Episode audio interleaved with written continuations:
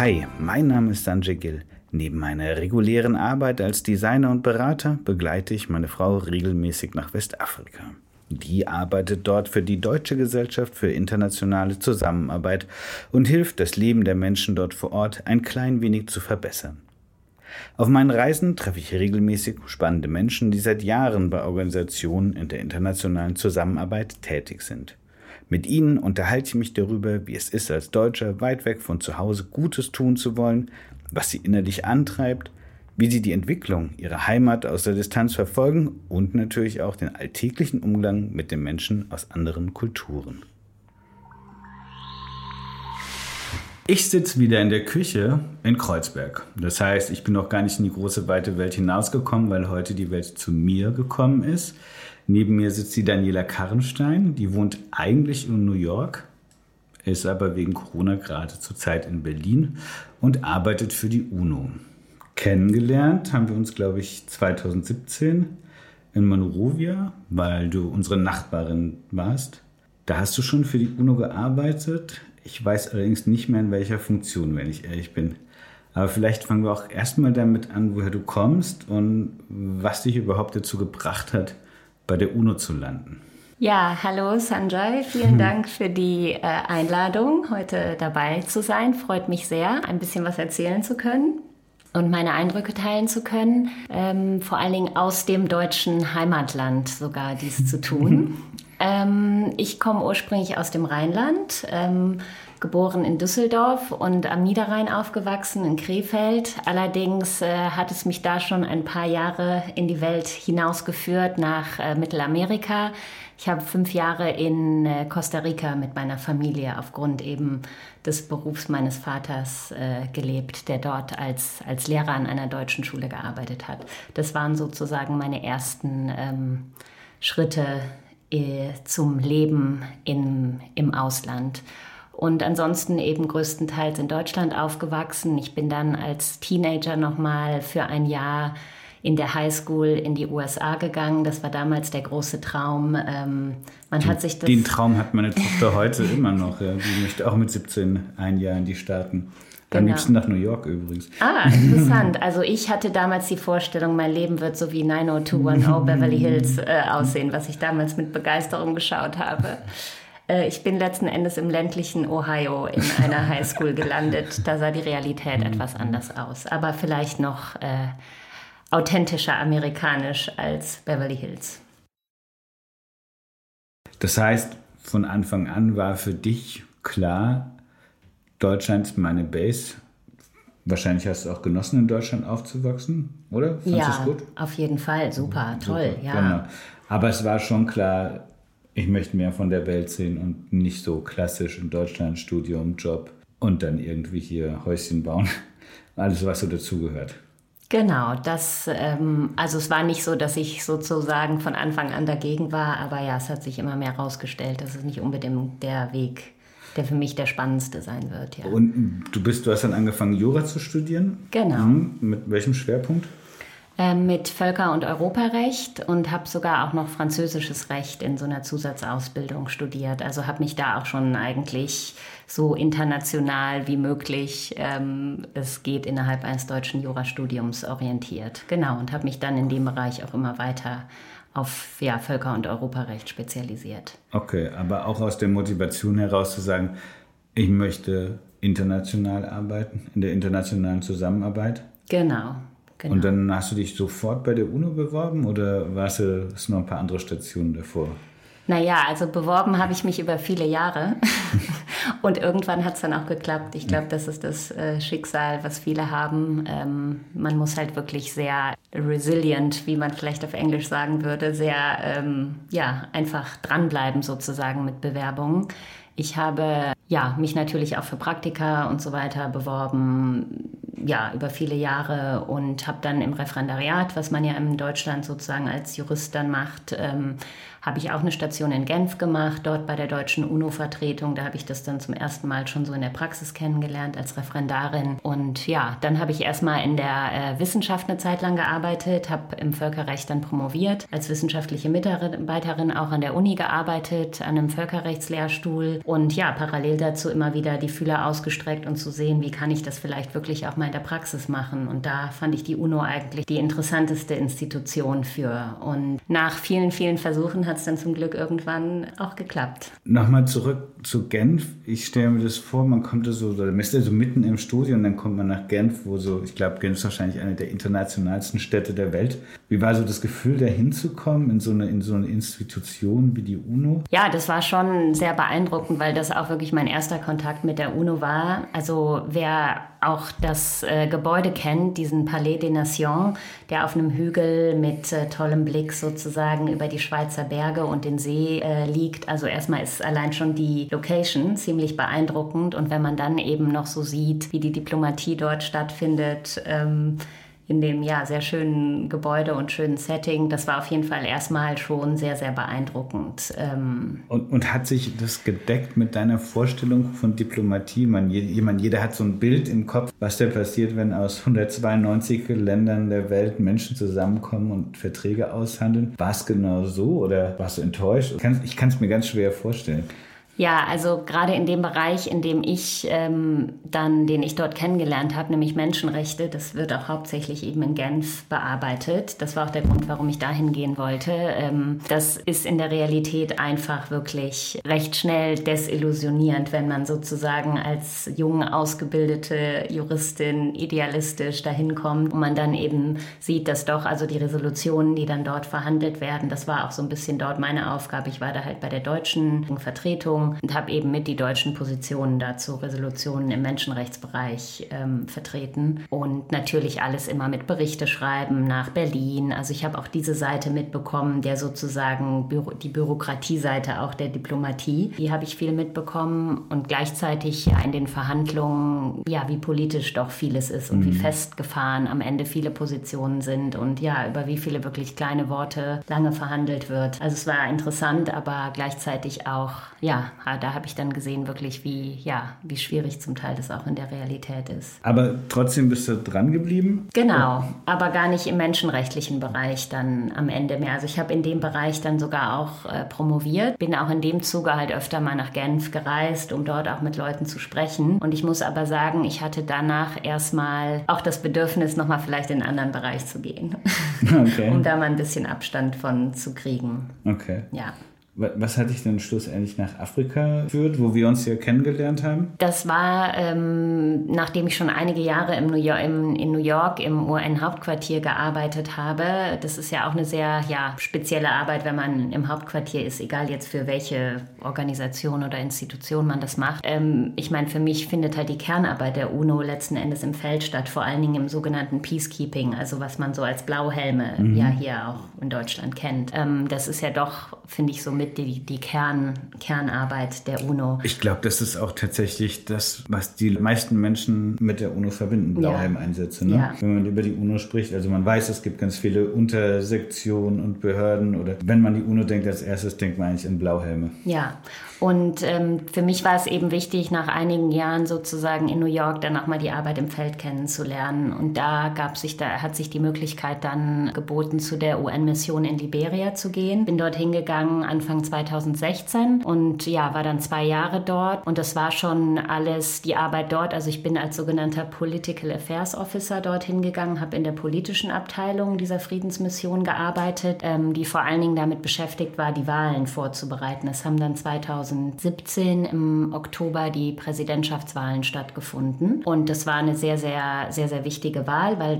dort klar war, dass die ähm, bisherige Präsidentin Ellen Johnson Sirleaf, die bis dahin die Präsidentin war seit also Ende des Bürgerkrieges in Liberia, die kann jetzt eben nicht wiedergewählt werden und es wird jemand Neues kommen. Insofern war das auch wichtig, auch als Test, um zu sehen, wie funktioniert sozusagen mhm. die, die Demokratie. Und unsere Aufgabe war eben dort dann mitzuhelfen, die Wahlen vorzubereiten. Vielleicht nochmal ganz kurz einen Ausflug zum Background Liberia. Zwei Bürgerkriege hinter sich, ich glaube 2002 bis 2004 und 2007 bis 2009. Korrigiere mich bitte. Noch früher. Also noch früher. das Ende des Bürgerkrieges war 2003. Seitdem Aha. war dann auch die UN-Mission dort. Oh, so lange. Es, es, war, okay. es gab tatsächlich, also man spricht von zwei Bürgerkriegen. Der erste mhm. 1989 bis, also ich glaube, 99 okay. mhm. und dann wieder 99 oder 2000 mhm. bis 2003. Aber insgesamt reden wir im Prinzip von Bürgerkrieg von 89 bis 2003. Plus Ebola dann ein paar Jahre später genau. noch. Also das Land ist wirklich, kann man sich, glaube ich, als Westeuropäer nicht vorstellen, wie sehr gebeutelt quasi ein Land werden kann. Allerdings. Genau, und dann kam diese erste, ich glaube auch eine der ersten schwarzen Präsidentinnen in Westafrika zumindest, mhm. eine starke Frau, die dieses Land, glaube ich, sehr gut vereint hat. Ne? Und dann kam 2017 die, die Wahl, die ihr mit genau. vorbereitet Und was vielleicht noch ganz interessant ist zum Hintergrund der UNO dort, also ich war ja schon in den Jahren da, als es sozusagen abgebaut wurde. Ähm, aber in einer gewissen Zeit war die UNO dort die größte Friedensmission, die es überhaupt gab, mit 15.000 Militärs, ähm, mhm. dann nochmal 1200 Polizisten und eben noch Zivile. Das sind dann die Leute, so wie die ich äh, dort gearbeitet haben. Und äh, das Land hat ungefähr 4 Millionen Einwohner, 4 bis 5. Also ungefähr so groß und so bevölkert wie die Niederlande, um es mal in Vergleich zu setzen. Ne? Ja, und ähm, hat wirklich also 15.000 Blauhelme dort gehabt. Es mhm. war also schon ähm, und eben am Ende insgesamt über 15 Jahre. Also es war schon eine sehr, sehr starke Präsenz und mhm. auch natürlich ein sehr, sehr wichtiger Wirtschaftsfaktor mhm. in Liberia. Ja, das habe ich auch so wahrgenommen. Nochmal einen Schritt zurück, wenn so, du bist jetzt so eingebettet in so eine UNO-Mission, da noch Deutsche? Wirst du noch als Deutsche wahrgenommen überhaupt in, innerhalb dieses UNO-Konglomerat aus tausend verschiedenen Nationen und Organisationen oder bist du einfach Daniela aus New York? Also erstmal bin ich ja als UN-Mitarbeiterin lege ich ja sozusagen mein Deutschsein, was das Berufliche angeht, ab. Also wir sind ja neutral und impartial und unser Amtseid, den wir dem Generalsekretär gegenüber abgeben, sagt eben auch, dass wir sozusagen den Werten der UN-Charta verpflichtet sind, aber wir sind eben neutral. Das ist ja auch gerade die Stärke der UNO, vor allen Dingen in einem Setting wie in einer Friedensmission. Mhm werden wir eben als neutraler Akteur wahrgenommen. Also insofern werde ich jetzt denke ich sozusagen nach außen, also von den Partnern und Menschen, mit denen wir vor Ort arbeiten, werde ich nicht als Deutsche wahrgenommen. Aber deine Frage war jetzt wahrscheinlich eher auf sozusagen intern die Mission genau. bezogen, wie ich ja. unter Kollegen wahrgenommen genau. werde. Ähm, ja, und da, klar, ist es halt so, dass man, ich würde sagen, es steht gar nicht so im Vordergrund unbedingt die Nationalität, aber natürlich ähm, spielt das auf jeden Fall eine Rolle. Und meine Erfahrung ist, gerade auch ähm, im Umgang mit, vor allen Dingen auch mit Chefs, die arbeiten eigentlich, äh, das sagen die auch ziemlich direkt, habe ich schon öfter gehört, sehr gerne mit Deutschen zusammen, aufgrund der guten Eigenschaften, die uns nachgesagt werden. Ist das tatsächlich ja, so? also ich habe es wirklich, also wir, wir gelten als verlässlich, pünktlich, diszipliniert. Wenn wir sagen, wir machen was bis dann und dann, dann halten wir uns dran ähm, was andere, also Kollegen aus anderen Ländern scheinbar nicht immer, immer so mhm. machen. Also das wurde mir schon öfter gesagt, ähm, sozusagen bevor ich es unter Beweis stellen konnte, dass ähm, ja, ich glaube, da hat man sozusagen schon automatisch einen, ähm, Bonus. Ja, einen Bonus. Okay. Ja, das ist wirklich mein Eindruck. Interessant, ja. okay. Also der Stereotyp lebt auf jeden Fall. ja, das ist meine Erfahrung schon. Schön. Gut. Du hast dann, äh, wenn ich mich recht entsinne, bist du ähm, zurück nach New York oder hast du, du bist erstmal erst nach New York zurück? Ich bin von dort direkt in die nächste Feldmission gegangen, okay. nach Kolumbien. Ähm, und dort ist eine ganz, ganz andere Art von Mission. Und zwar ähm, ist das in dem Sinne keine also Blauhelm-Mission, sondern was man nennt eine Special Political Mission, also eine Mission, die ein politisches Mandat hat, allerdings ohne diese Blauhelm-Komponente, sondern wirklich ähm, dort wird dann mit zivilen und Militärarbeitern gearbeitet. Und dort war eben die Aufgabe der Mission, den Friedensvertrag, den die äh, kolumbianische Regierung mit den FARC geschlossen hat, ähm, gewisse Punkte aus diesem Friedensvertrag zu überwachen bzw. zu verifizieren, wie sich beide Seiten an gewisse Punkte halten. Unter anderem auch zum Beispiel Reintegrierung der FARC, ähm, ja, in die Gesellschaft. Mhm. Das ist eine große, große Aussöhnungsgeschichte. Ne? Die hatten wahrscheinlich, ich weiß nicht, auch mindestens 15 Jahre. Nee, länger, länger über 40 Jahre. Über 40 ja, Jahre ja. Auseinandersetzung und genau. alle schlimmen Geschichten, die man so hört, sind, glaube ich, auch wahr. Hm? Genau, genau. Und ich meine, das Mandat dort ist sehr, sehr limitiert. Auch um das jetzt wieder zum, im Vergleich zu Liberia zu setzen. In Kolumbien sind ungefähr 420 bis 450 überhaupt nur UN-Mitarbeiter. Das Land hat 50 Millionen Einwohner. Also da spricht man von so einem Light Footprint. Also mhm. es ist wirklich das komplette Gegenteil sozusagen äh, an der Art, von der Art der Präsenz her, wie es jetzt in, im Kontext von Liberia war. Okay. Und aber natürlich auch, also hochinteressant und wirklich noch, ähm, ja, dort merkt man das auch, egal, also wenn man mit nationalen Kollegen spricht oder auch sonst Freunden, Bekannten von dort, ja, wie sehr sozusagen dieser Konflikt ähm, alle noch beschäftigt und fragen eben genau um Aussöhnung und wie geht man damit um, ähm, sehr, sehr präsent ähm, sind. Ich glaube, ein wahnsinnig spannendes Thema, weil es da wahrscheinlich auch kein richtiges Schwarz und Weiß gibt. Ne? Das zieht sich wahrscheinlich wirklich durch alle Schichten und wahrscheinlich auch quer durch die Familien durch. Genau, mhm. genau. Und alle haben auch irgendwelche Erfahrungen schon gemacht. Ähm, ja, mit, äh, sei es Entführungen oder ähm, ja, also jeder hat sozusagen eine Geschichte zu erzählen, wie jemand, den sie kennen oder aus der Familie irgendwie von dem Konflikt auch sozusagen berührt äh, hm. war. Hast du es denn geschafft, während deiner Zeit in Kolumbien, aber auch in Liberia davor, Freundschaften eigentlich einzugehen mit Leuten vor Ort? Also ich meine, unter Experts ist es, glaube ich, sagen wir mal, leicht, eine leichte, eine schnelle Verbindung aufzubauen, aber auch mit den Leuten vor Ort.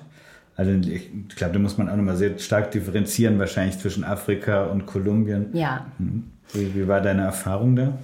Genau, also ich hatte schon den Eindruck, in Kolumbien war es etwas leichter, aber wie gesagt, weil der Kontext dort auch ganz anders ist. Ich war in der Hauptstadt auch in Bogotá, wo man im Prinzip also nicht das Gefühl hat, dass man in einer Feldmission arbeitet, wie ich das jetzt in Monrovia hatte, was auch die Hauptstadt ist, aber was wirklich ein ganz anderer Kontext ist. Vielleicht auch nochmal hier zum Background. Monrovia muss man sich als Millionenstadt vorstellen, die nicht elektrifiziert ist. Auch das für Westeuropäer, glaube ich, schwer vorstellbar, wie es ist, wenn eine ganze Stadt mit Dieselgeneratoren läuft und nachts nicht, äh, nicht beleuchtet ist einfach. Ne? Ganz im Gegensatz zu Bogota. Bogota stelle ich mir total entwickelt vor. Ja, westliche Welt. Ne? genau. Ganz normal. Genau. Und äh, man geht sozusagen dort in der Masse unter. Ich meine, gut, ich bin letzten Endes als große blonde Frau auch dort aufgefallen, ob ich es wollte oder nicht. Aber ähm, vielleicht nicht ganz so stark wie in Liberia, wo ich die ganze Zeit mit dem weißen UN-Jeep rumfahre ja. und alle sofort wissen, wer man ist und mhm. zu wem man gehört. Und in Bogotá geht man einfach sozusagen in der Masse unter, so wie es ja letzten Endes in, in New York auch ist. Also da steht so, sozusagen dieses, ja, das Emblem als jetzt UNO-Mitarbeiterin gar nicht im, im Vordergrund. Mhm. Und insofern lernt man auch Leute dort vor Ort einfach anders kennen und ich meine, sicherheitsmäßig muss man schon auch dort aufpassen, wie das läuft mit Weggehen, ähm, Ausgehen und so weiter. Aber ja, die Möglichkeiten sind da auch noch mal ganz anders, dass sich das leichter sozusagen vermischt ähm, mit Einheimischen, Kann ich mir wo man gut hingeht. Vorstellen. Bist, bist du fluent in, in Spanish? Ja. Ah, okay. Ja. Dann hast du auch keine Sprachbarriere gehabt da unten. Nee, zum Glück nicht. Ah, das ist natürlich ja. herrlich, ne? Genau. Äh, so, ich glaube, Bogota wird einem kulturell wahrscheinlich auch einfach viel näher sein als Monrovia. In Monrovia hat man tatsächlich auch relativ wenig mitgekriegt von der Kultur, würde ich mal sagen, weil es eigentlich keine öffentlichen Plätze gibt. Oder es gibt, es gibt einen Strand, klar, aber ich glaube, da wird, glaube ich, Fußball gespielt. Und dann gibt es eine Handvoll Bars, in der man, ich glaube, das meiste, was ich mitgekriegt habe in Monrovia kulturell war, wenn die Karaoke gesungen haben. Und die haben fantastische Sänger, da kann man sich ganz weit hinten anstellen, da darf man auf jeden Fall nicht mitmachen beim Karaoke oder muss sich auf die, äh, bis auf die Knochen blamieren. In Bogota stelle ich mir alles ein bisschen offener mit mehr Plätzen vor, mit mehr Leben auf der Straße tatsächlich. Ist das so? Ja, also ich meine, in Monrovia findet ja letzten Endes auch viel leben auf der Straße statt, ne? Und es wird viel auf der Straße verkauft von Händlern und so weiter. Aber es ist eben, man nimmt daran jetzt irgendwie als Expert nicht so wirklich teil. Das ist vielleicht in Bogota ein bisschen anders. Und ja, allein die Möglichkeiten, wie gesagt, da jetzt ähm, genau auszugehen, sind halt viel, viel breiter gefächert. Es gibt mhm. halt viel mehr, viel mehr Möglichkeiten. Mhm. Ähm, ja. Und wenn du so an die Zeit denkst, monitorst du auch, was in Deutschland passiert eigentlich während der Zeit immer? Und nimmst du, also guckst du zum Beispiel gezielt danach, wie so die Berichterstattung in Deutschland über solche UNO-Missionen ist? Weil ich habe zum Beispiel das Gefühl, dass wenn ich was über Westafrika lesen will, UNO-Mission, man weiß jetzt zum Beispiel ein bisschen was über Mali, weil der, weil der Bundeswehr so da sind, aber über sonst Westafrika wird relativ wenig berichtet in deutschen Medien. Oder hast du einen anderen Eindruck? Nee, das war auch schon mein Eindruck auf jeden Fall. Also es war dann natürlich dadurch, dass die Wahlen in Liberia anstanden, ähm, gab es mehr Interesse, hatte ich das Gefühl. Und da in dem Kontext habe ich auch schon mal mitbekommen, dass Journalisten auch gekommen sind, ähm, die darüber berichten wollten. Und dann kriegte man das natürlich auch mit. Mhm. Ähm, ja, aber ansonsten jetzt für die Zeit außerhalb der Wahlen habe ich wirklich auch überhaupt nicht, nicht so viel mitbekommen. Mhm. Nee. Ja, geht mir, geht mir genauso, finde ja. ich immer ein bisschen schade, aber ist natürlich auch, unterhält, glaube ich, also bis auf BBC World Service ist da, glaube ich, auch niemand, der irgendwas zu erzählen hat über diesen, über diesen Bereich der Welt, obwohl da so viele Leute angeblich zu uns kommen wollen oder das bestimmt auch tun, ne? aber man kriegt tatsächlich relativ wenig mit. Ja. Was kriegst du von Deutschland mit, wenn du so unterwegs bist? Liest du, liest du regelmäßig Spiegel Online oder Zeit Online oder irgendwas? Ja, oder? also vor allen Dingen schaue ich auch Tagesschau und Tagesthemen. Äh, ah, schön im ziemlich, ja? ziemlich religiös.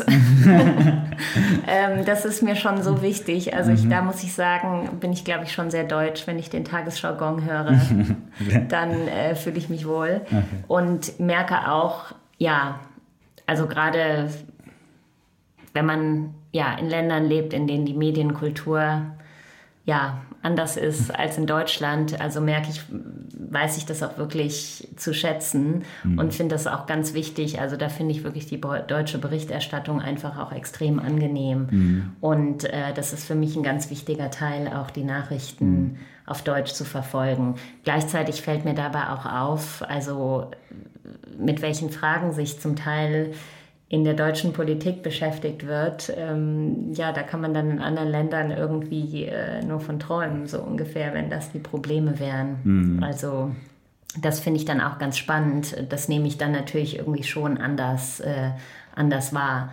Aber ja, ich. Äh, Was sind da so deine Gedanken bei mir? Also ich denke manchmal, die Leute werden so, so einen gewissen Grad so wohlstandsübersättigt ne, damit sie überhaupt mit solchen, also dass solche Sachen überhaupt auf die Agenda kommen. Ne? Also wir wollen jetzt gar nicht über diese ganzen Verschwörungsgeschichten zu Corona sprechen oder so, aber die sind tatsächlich eigentlich so der krasseste Auswuchs von dem, was ich so als übersättigt tatsächlich wahrnehme, dass Leute auf solche unglaublich hanebüchernen Gedanken kommen überhaupt. Ja, ich finde aber auch manchmal die Fragen, also was sozusagen die Bürger hier einfordern, was nicht gut funktioniert, äh, das liegt mir dann teilweise so fern, dass ich denke, wie kann man eben solche Luxusprobleme mhm. sozusagen haben. Ne? Okay, gut. Ähm, und jetzt, jetzt bist du ja seit drei Monaten, nee, seit zwei Monaten in Berlin. Du bist quasi Escape from New York, hast du mhm. gemacht, über den Sommer hin. Äh, wenn du es jetzt so vergleichst oder wenn du, wenn du so eine Retrospektive schaust, was denkst du, hast du am meisten vermisst so unterwegs? Jetzt, wo du wieder in Deutschland bist, ist dir irgendwas besonders aufgefallen? Naja. Also neben der Tagesschau? ähm, auf jeden Fall deutsches Brot. Das ist das, was ich der, überall. Die Klassiker? Äh, ja, wirklich. Aber das ist auch so mit, also was jetzt sozusagen das Kulinarische angeht, ist das eigentlich ähm, das Einzige, was ich wirklich vermisse und mm. was ich auch noch nirgendwo so gefunden habe. Mm. Und ansonsten naja, ich merke es vielleicht auch jetzt erst, seitdem ich hier bin, einfach ja, wie, wie wirklich eigentlich angenehm das Leben in Deutschland ist. Und dass Sachen, die mich früher vielleicht gestört haben und ich irgendwie mal spießig fand oder so, wenn hier einfach alles funktioniert, wenn man irgendwie aufs Amt gehen muss für irgendwas. Oh, da werden dir viele äh, Berliner widersprechen, natürlich mit, den, mit den Amtsgängen. Das ist natürlich furchtbar, äh, weil wir 100 Jahre brauchen, um einen Termin zu bekommen. Okay, okay ja, in meiner Heimatgegend ist das okay, äh, nicht so schwierig, da ist es recht verlässlich. Niederrhein. Okay. Genau. Ja, und nee, insgesamt finde ich einfach, ja, ich meine, es ist jetzt auch speziell im Vergleich dann zu New York, aber irgendwie der Lebensrhythmus ist entspannter und also spannend, aber trotzdem jetzt irgendwie nicht zu stressig sozusagen. Und ähm, Berlin ist auch eine sehr internationale Stadt, finde ich. Das finde ich sehr angenehm. In der Zwischenzeit schon, ja. Ja. Und ähm, nee, von daher kann jetzt natürlich sein, weil auch gerade Sommer ist, ähm, vielleicht sind alle nach dem Lockdown irgendwie froh, mal wieder rauszukommen. Aber ich fand jetzt die Stimmung irgendwie sehr, ja, nehme ich als sehr irgendwie positiv wahr. Und ähm, ja, das genieße ich auf jeden Fall jetzt. das glaube ich.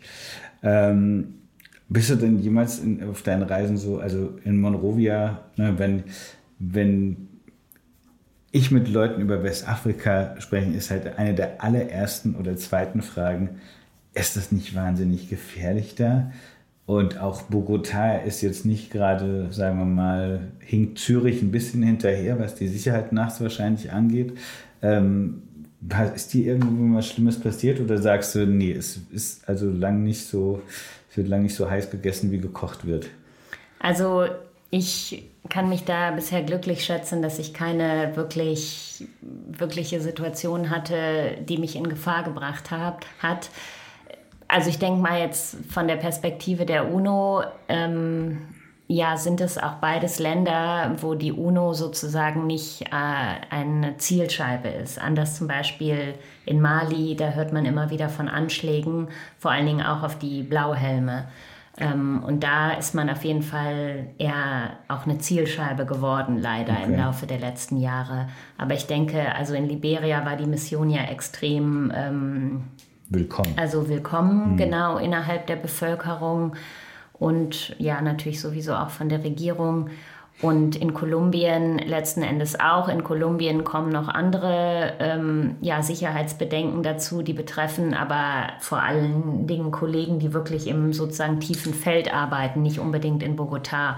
Also ich musste mich in Bogotá eher mit, sage ich mal, der ja, also wie Kriminalität, die einem in einer lateinamerikanischen Großstadt passieren kann, darauf achten. Und mhm. wenn man da die entsprechenden Vorsichtsmaßnahmen trifft, und genauso habe ich das auch in Liberia empfunden. Also ich meine, man läuft halt einfach nicht äh, lange Strecken nachts im Dunkeln über die Straße und es war auch normal, dass ich mein Handy nicht äh, irgendwie aus der Tasche ziehe, wenn ich über die Straße laufe mhm. und mit solchen irgendwie ja Common Sense Vorsichtsmaßnahmen. Ich wollte gerade sagen, das sind die, die, einfachen Faustregeln für solche Städte. Ne? Genau und Aber ich muss sagen, damit bin ich an beiden Orten sehr sehr gut gefahren und habe deshalb ähm, zum Glück keinen keine unangenehmen Erlebnisse gehabt. Das einzig ähm, ja, kritische war vielleicht, das hat aber nichts direkt sozusagen mit Bogotá zu tun. Uns ist auf der Rückfahrt von einem Ausflug ins Feld bei dem, beim Reinfahren in Bogotá ähm, unserem, das Auto, in dem ich war,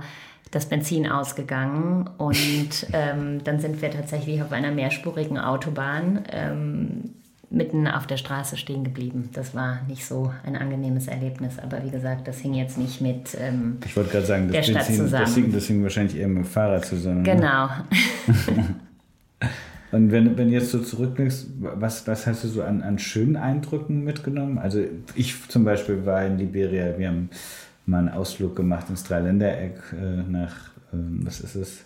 Guinea. Guinea, Sierra Leone, äh, mhm. nee, Guinea, Ivory Coast und, und äh, wunderbare, tolle Landschaft. Was war ja. so für dich das Tollste, was du mitgenommen hast aus, aus Liberia? Also ich finde auch diese, ja, einfach wahnsinnig grüne Landschaft äh, ist wunderschön. Auch die, ähm, die ganze Küste finde ich auch wunderschön. Vielleicht nicht ganz so schön wie Sierra Leone, wo ich auch mal war. Stimmt, Sierra Leone ist, ähm, ist unübertroffen. Einzigartig, ja. ja. Ähm, ich bin aber mal mit dem Hubschrauber dann auch, also da mit der Mission die ganze Küste entlang geflogen und also das alles von oben zu sehen, es war wirklich sehr beeindruckend und äh, ja, richtig, mhm. richtig schön einfach. Mhm. Und ich finde auch einfach, für mich sind irgendwie diese Farben, die Stoffe, ähm, auch was Schönes. Also allein wie Frauen sich dort kleiden und äh, die Kinder. Ich, ich, kann mich da auch ganz wenig satt sehen dran tatsächlich. Ne? Man kann ja manchmal ab und zu stehen in der ja. Straße und alles dreckig und rauchig und Dieselmotorik, ja. aber die Mamis mit ihren lila, gold, orange, ja. grün durchgemusterten ja. äh, Gewändern laufen da lang und denkst du, wow. Und alle sind immer extrem gut zurechtgemacht. also jeder. Ähm, und das finde ich einfach total schön. Und was ich auch äh, sehr beeindruckend fand, ist der Style der äh, Mototaxifahrer. ähm, die haben ja wirklich auch, ähm, also alle irgendwie mit irgendeiner Sonnenbrille oder irgendeinem Accessoire irgendeiner Kette. Ich finde, die haben alle irgendwie einen sehr coolen Street-Style. Die haben einen guten Street-Style auf jeden Fall. Ja. Ich finde die auch sehr, sehr, sehr cool. Zum Teil noch mit Wollmützen auf im Hochsommer und sowas. Ja, es kann, es, es kann glaube ich, nicht heiß genug sein. Am liebsten mag ich diese Regenschirme, die sie haben, über den Motorrädern in Dreiecksform, damit sie auch in der Regenzeit mit ah, Motorrad ja. fahren kann. Ja. In Regenbogenfarben, ja. ganz großartig. So, wenn, wenn jetzt, du, du willst jetzt, glaube ich, in einem Monat wieder zurück nach New York. Vorfreude? Genau. Ja, auf jeden Fall. Ich meine, New York ist ja sozusagen auch wie die Welt in, in a nutshell. Also von daher ähm, muss ich sagen, so sehr ich es jetzt auch genieße, in Deutschland zu sein, ich freue mich auch, wieder nach New York zu kommen. Das ist im Laufe der Jahre auch irgendwie doch mein, mein Zuhause geworden. Okay. Ja. Ja, ich glaube, dann wünschen wir dir mal ganz viel Spaß zurück in New York. Äh, und toll, dass du den Sommer hier genossen hast in Berlin. Danke dir fürs Gespräch. Ja, danke und die tollen dir. Einblicke, die du uns gegeben hast. Dankeschön. Und äh, ja, wünsche dir alles Gute für die Zukunft. Ja, vielen Dank. Okay.